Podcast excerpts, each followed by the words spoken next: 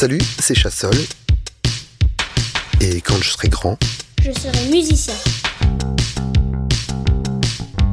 Un programme tout beau tout frais de Kitsono.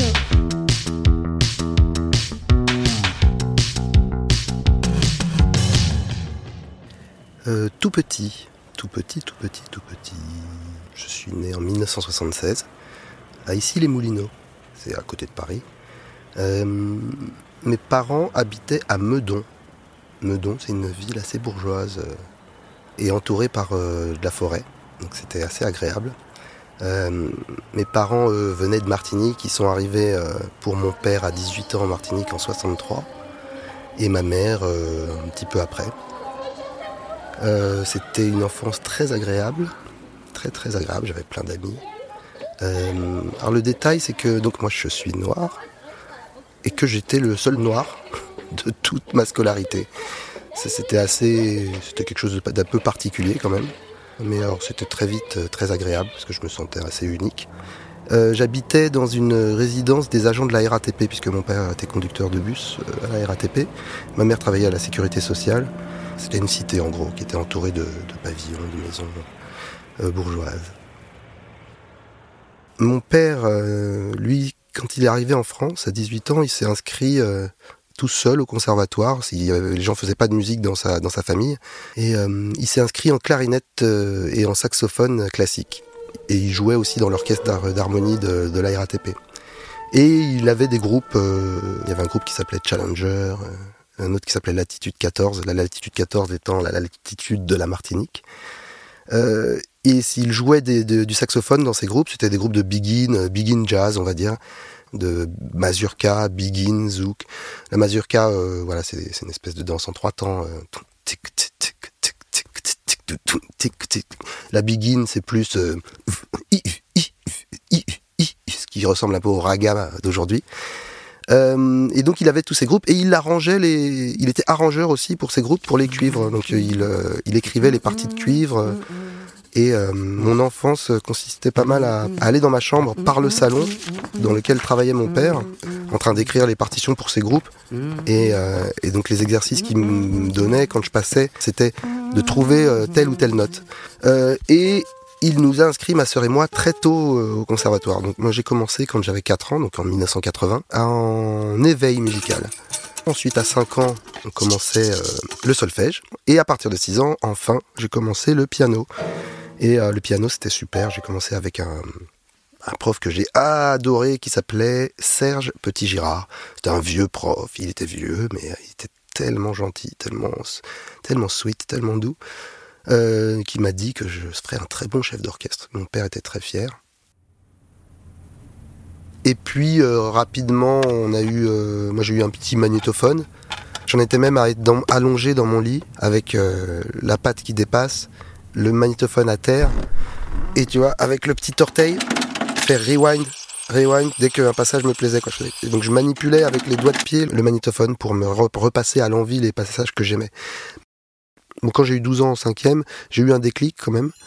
J'ai eu un, gros déclic euh, où euh, je relevais des morceaux à la radio, c'est-à-dire que je trouvais les notes et je trouvais les, j'écrivais euh, les partitions des morceaux que j'écoutais à la radio. Et une fois, je relevais un morceau et je me rends compte d'un truc. Je me dis, ah, mais je sais le faire. Et je fais, ah, d'accord. C'était ça.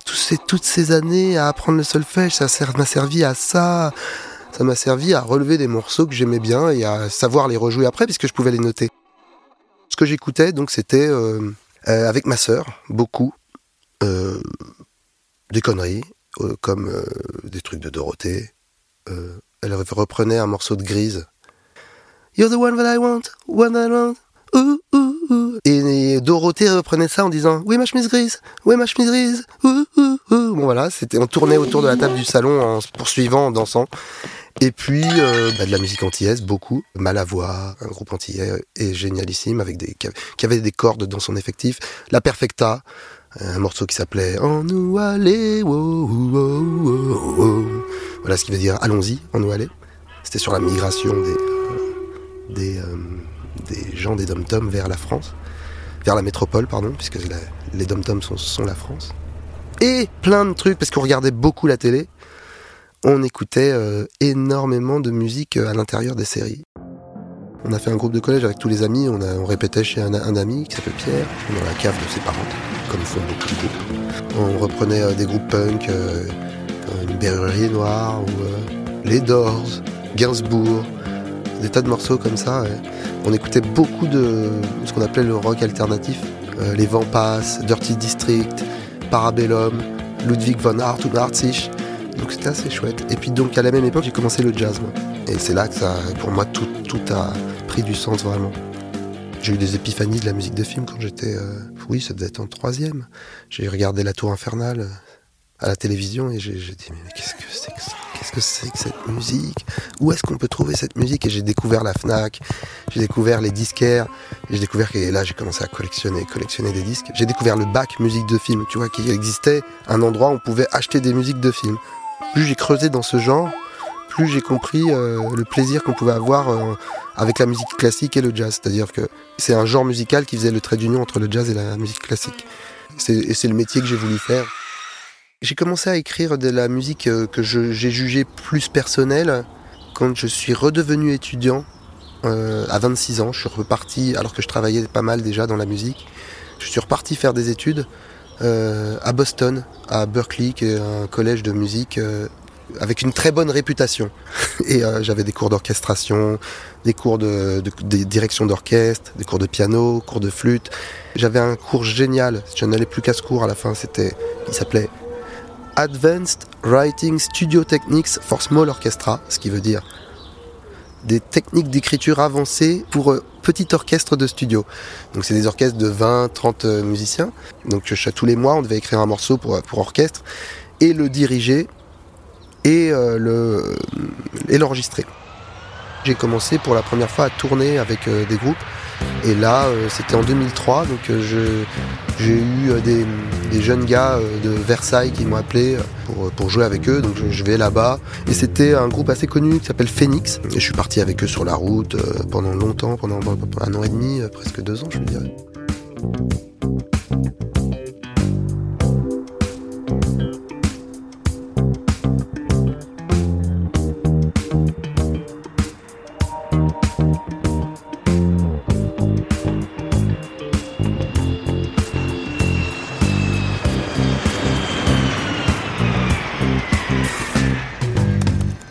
En 2005, j'habitais à, Los Angeles.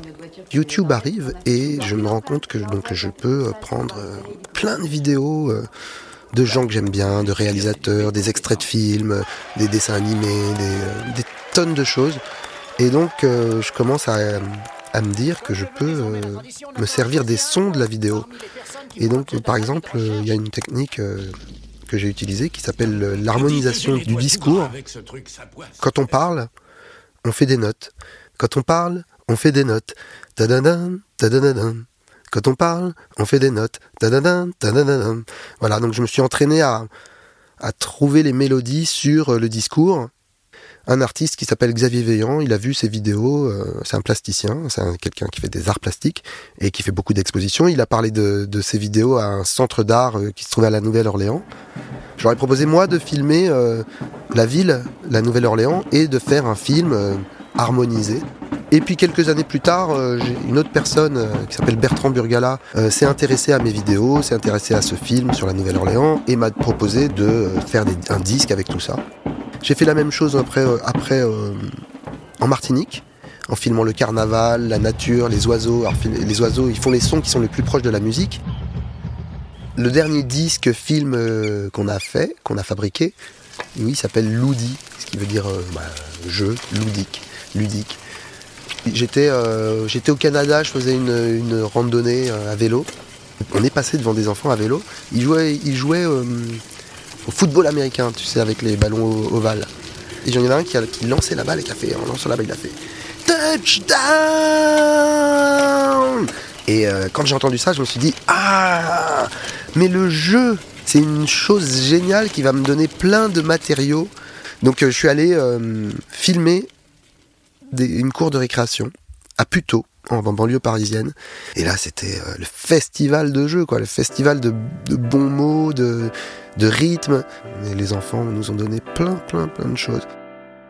Si aujourd'hui, moi, grand Christophe, croisais petit Christophe de l'époque du conservatoire, je crois que ce serait un peu comme dans Retour vers le futur, euh, je dirais rien parce que je voudrais pas que ça gâche, euh, que ça perturbe le cours de, le cours de ce qui s'est passé. Et comme je suis très content de ce qui s'est passé, je me dis, euh, je le rassurerai en lui disant, ne t'inquiète pas, tu vas y arriver, ça va bien se passer.